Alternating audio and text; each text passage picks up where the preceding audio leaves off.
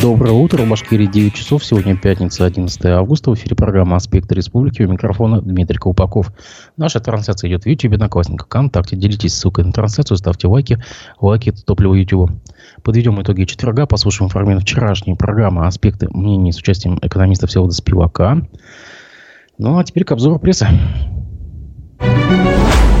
Начнем со спортивных новостей, пожалуй. Московская «Динамо» одержала победу над Салатом Юлаевым в в рамках Кубка Республики Башкортостан. Э, это случилось вчера в Уфе.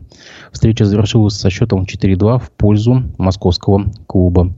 Дублем в составе победителей отличились новичок команды Никита Гусев, также записавший на свой счет голевую передачу. Еще по шайбе в ворота уфимцев забросили Игорь Ажиганов и э, Джордан Уилл.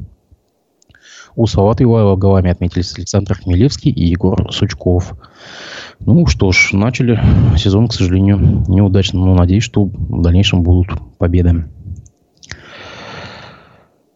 Между тем, боец из Башкирии с позывным «Рубин» указом президента России Владимира Путина награжден вторым по счету медалью за отвагу. Об этом сообщает Башинформ. Известно, что командир танка Т-90 отмечен высокой наградой за личное мужество и героизм, проявленные при исполнении воинского долга в зоне проведения спецоперации. Это был Башинформ.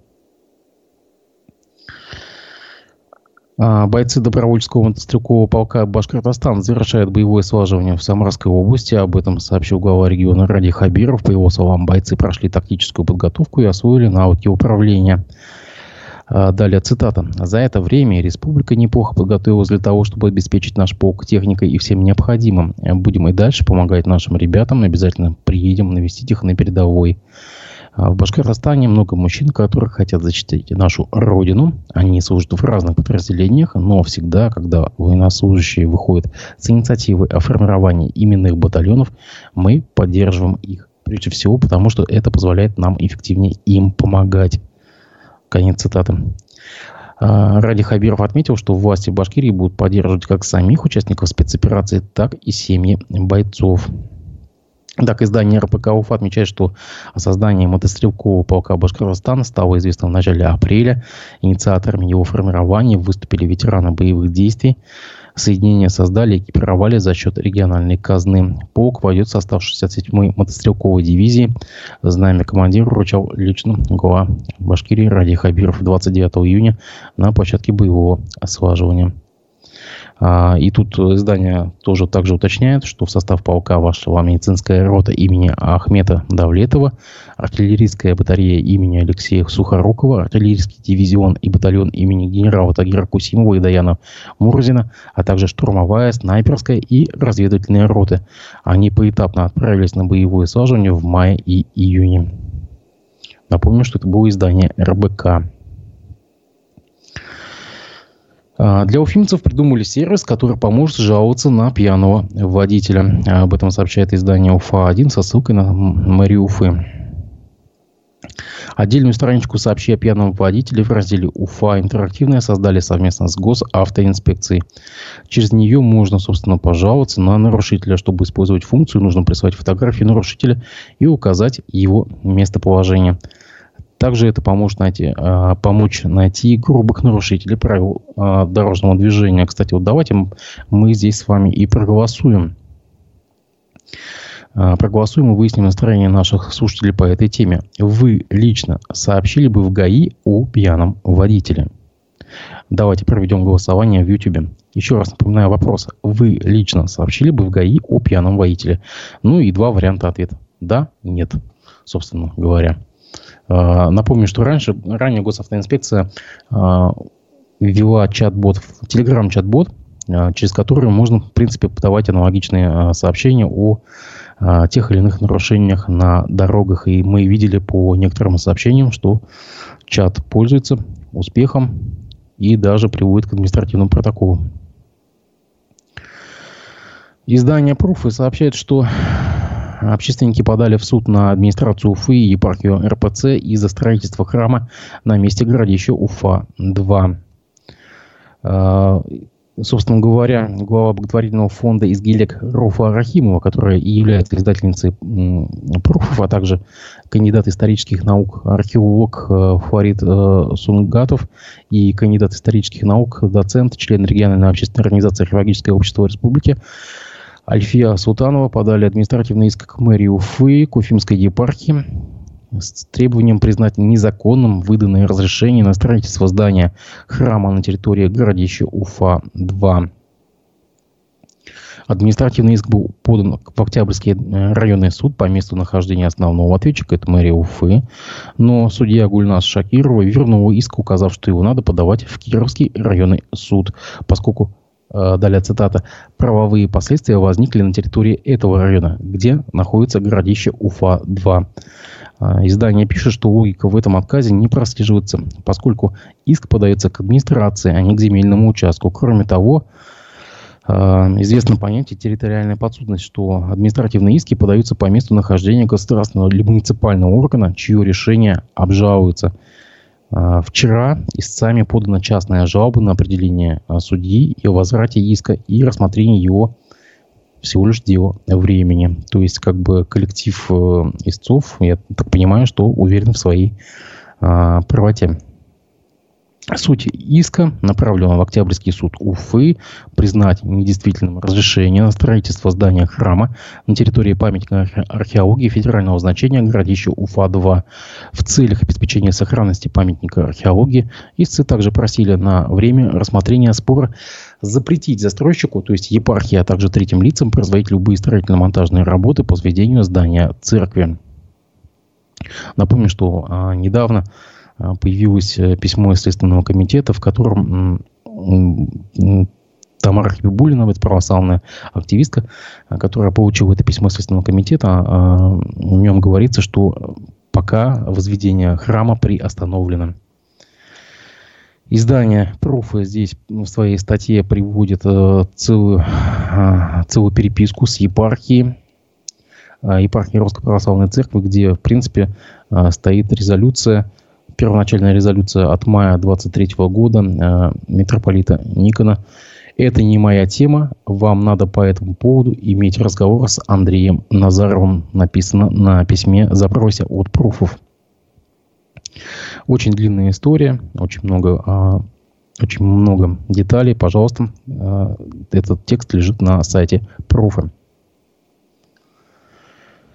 Власти Уфы предложили конкурсному управляющему компанию Fame Алексею Емельянову передать муниципалитету историческую часть здания кинотеатра «Искра», пишет коммерсант. В мэрии опасается, что объект культурного наследия может прийти в негодность в отсутствие владельца. Напомню, что уже четвертый год здание кинотеатра стоит пустым. Проведение, проведенные ранее торги по продаже активов, находящиеся в конкурсной массе Фейма, оказались безуспешными. Желающих приобрести кинотеатр не нашлось. А, как стало известно коммерсанту, собрание кредиторов не одобрило передачу объекта, намереваясь рано или поздно его продать. Администрация Уфы направила обращение к конкурсному управляющему и компании ФМ, и компании Лира Алексею Емельянову. Объект культурного наследия – это основное старое здание кинотеатра площадью 2,4 тысячи квадратных метров. 1970-е годы постройки является собственностью компании ФОМ. Ему же принадлежит еще одна часть здания в 2, 2000, 2600 квадратных метров. Новое здание «Искры», достроенное после 2020 года, включает в себя зал IMAX площадью в 1200 квадратных метров. Это собственность компании «Лира». Обе компании находятся в процедуре банкротства.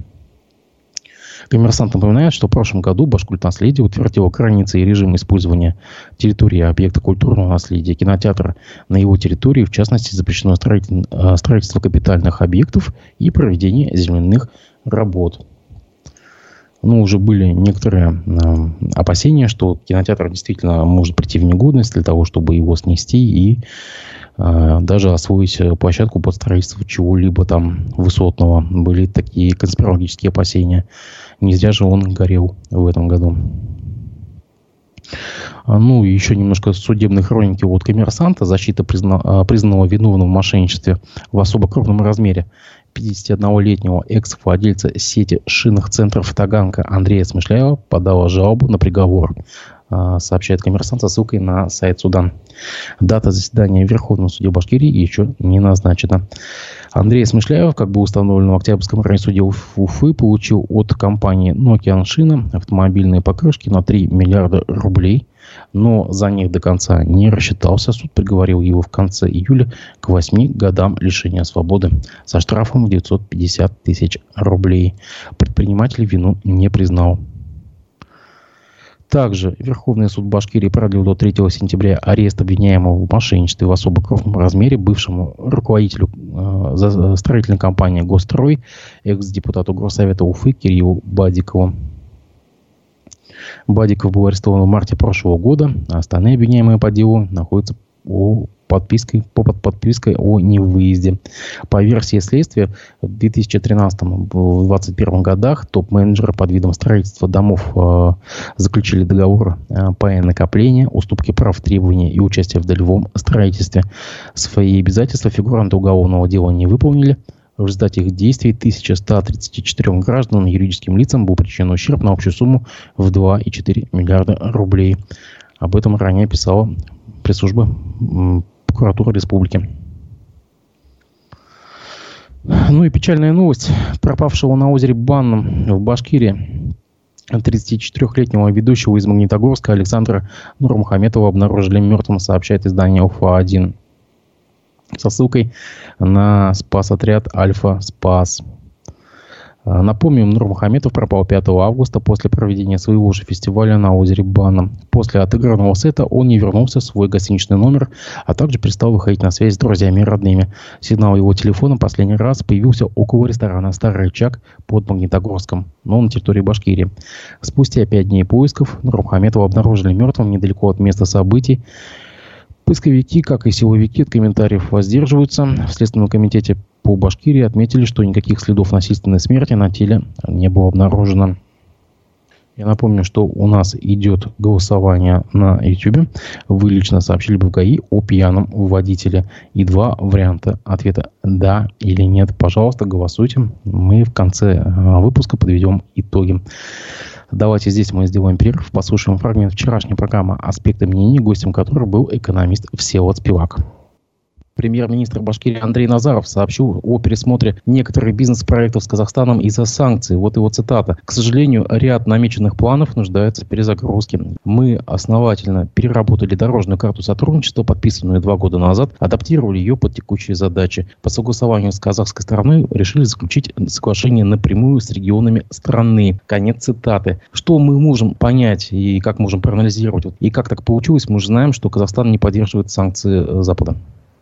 Казахстан не то, чтобы их не поддержит, он должен подчиняться в какой-то мере для того, чтобы сохранить свои отношения с партнерами на Западе. И в той или иной степени, конечно, он вынужден часть санкций неизбежно. Там, допустим, не работают наши карточки. Вернее, говорят, что в каких-то банках они принимаются, но попытка там просто зайти на улицы в первый ваш банкомат и снять деньги, там безуспешно ими тоже нельзя, карты нет. Они ужесточают контроль, в том числе за выдачей карточек россиянам. Причем они это часть объясняют и нашей позиции, потому что наша власть запрашивает эти данные, соответственно, соответственно, части они говорят и о ужесточении позиции в России. Вот. То есть не только Запада. А вот, вот эта схема, то, что напрямую договор будет заключаться с регионами Казахстана, для чего это? Ну, возможно, это сделать мало заметнее некие транзакции. Если это какие-то договоры заключаются на уровне страны, очевидно, что это легко отслеживается. Когда они заключаются с одним там, из 89 регионов, то, наверное, это менее обсущаемо. На вскидку можете вспомнить какие-то крупные договоренности с казахской стороной? Между Башкирией и Казахстаном? Да, нет. Да. нет. Ну, нет, очевидно, у нас есть партнерство, да, но сходу не могу. Также пишет Назар, что наши партнеры вышли с предложением возобновить проект по строительству на территории Башкирии завода по изготовлению изотермических вагонов и вагоноплатформ. Я помню так отдаленно какую-то новость двух- или трехлетней давности, и, по-моему, таких новостей было очень-очень много. Ну, вы знаете, у нас количество объявленных проектов в десятки раз превышает количество реализованных проектов, поэтому я бы не стал слишком большое серьезное внимание уделять э, очередному проекту. Да, помнится, да, заключали, допустим, договор с СОДой. Помните, специально везли в Казахстан, правительственные делегации с СОДой должны были вместе работать, но сейчас больше об этом проекте не слышал уже несколько лет. Уточняется то, что Казахстан во внешнеторговом обороте республики по итогам 2022 года занял второе место с долей 9,1%. Это нам о чем-то говорит? Ну, они территориально находятся близко. Естественно, у нас партнерство вступлено в энергетической сфере. Ну, это здорово. Больше я ничего не могу сказать. Все мы видели в поведении рубля на торгах. И вот пришло сообщение от э, ТАСС, что Центробанк на фоне резкого снижения курса рубля решил до конца года не покупать валюту на внутреннем рынке. Вот для чего вот этот механизм э, отказа от закупок? Ну, для того, чтобы снизить спрос на валюту и, соответственно, стабилизировать курс рубля вокруг тех значений, которые сейчас есть. И по-хорошему, наверное, есть некое желание у Центробанка понизить текущее значение курса доллара в связи с тем, что курсовая динамика неизбежно перекладывается в уровень инфляции, а Центральный банк обозначает таргетированную инфляцию, ну, не таргетированную, вернее, а контроль за устойчивостью рубля, как основную свою задачу. Ну, причем это не, не Центробанк обозначает, это в Конституции у нас записано напрямую, что основная задача э, Центрального банка – это устойчивость устойчивый рубль. Но мне кажется, что с учетом той динамики курса именно рубля, который мы видим в последние полтора года, когда он то скачет два, то повышается два раза, потом падает два раза, потом опять повышается. Устойчивость рубля, как она сформулирована в Конституции, понимается Центробанком достаточно узко и понимается именно как контроль за инфляцией. Хотя мне кажется, что в понятие устойчивости должно входить и соотношение курса рубля с другими валютами. Весь выпуск э, программы «Аспекты мнений» с участием Всеволода Спивакам вы найдете на наших аккаунтах в YouTube, Одноклассниках, ВКонтакте, а также текстовые расшифровки на сайте «Аспекты медиа» и телеграм-канале «Аспекты». А сегодня спикером программы «Аспекты мнений» будет общественный деятель, путешественник Расул Ахеридинов, ведущий Разив Абдулин после 11 часов. Давайте вернемся к обзору прессы. Я вам напоминаю, что у нас в YouTube идет э, э, опрос вы лично сообщили бы в ГАИ о пьяном водителе? Два варианта ответа. Да или нет. Пожалуйста, голосуйте. Итак, э, агентство Башинформ сообщает о предупреждении МЧС о чрезвычайной пожароопасности в юго-восточных районах Башкирии. По прогнозу э, синоптиков в республике ожидается переменная облачность, преимущественно без осадков, что, в принципе, э, повышает риски очередных лесных и полевых пожаров. Издание «Правда ПФО» э, пишет, что предприятия ЖКХ Башкирии не оставляют мечтания нанять профессиональных коллекторов для того, чтобы они занялись выбиванием долгов с населения. Очередным, очередным таким предприятием вслед за УФА водоканалом и спецавтохозяйством стал Республиканский фонд капремонта. Организация объявила тендер по выбору подрядчика для оказания услуг по ведению судебно-претензионной работы по взысканию собственников помещений в МКД задолженности по уплате взносов на капремонт и готова заплатить за эти услуги до 21 миллиона рублей до конца 2023 года. Издание отмечает, что непонятно, на что рассчитывают в фонде капремонта, поскольку долги за ЖКУ по закону нельзя передавать коллекторам. А объявившие подобные тендеры УФА водоканала спецавтохозяйства были вынуждены их отменить под давлением УФАС. Более того, опрошенные правдой ПФО профессиональные участники рынка коллекторских услуг заверили, что никто из профессиональных коллекторов э, и сами не пойдут участвовать в подобных тендерах, пишет правда ПФО. А вот на улице Блюхера в Уфе образовалась большая яма, сообщает Башинформ. А на улице Блюхера в связи с разрушением железобетонного коллектора ливневой канализации диаметром в 1000 мм произошел провал грунта с повреждением дорожного полотна размером 3 на 3 метра. А, ограничено движение транспортных средств по улице Блюхера от, э, э, от дома номер 4 14 по улице Кузнецова. А, там идут восстановительные работы силами Уфа водоканала. А, про, Уфа-1 сообщает, что создание мэрии Уфы хотят снять статус памятника культуры. А, соответствующий документ был размещен на сайте Башкульт наследия. Здание мэрии, мэрии Горсовета построили в 1959 году. Тогда там находился Уфимский горком КПСС, исполком городского совета депутатов. И его создавали по типовому проекту средней школы на 920 мест. Органы власти начали его использовать только в 1964 году, только а, после того, как смогли ввести в эксплуатацию из-за недоделок и строительных недочетов.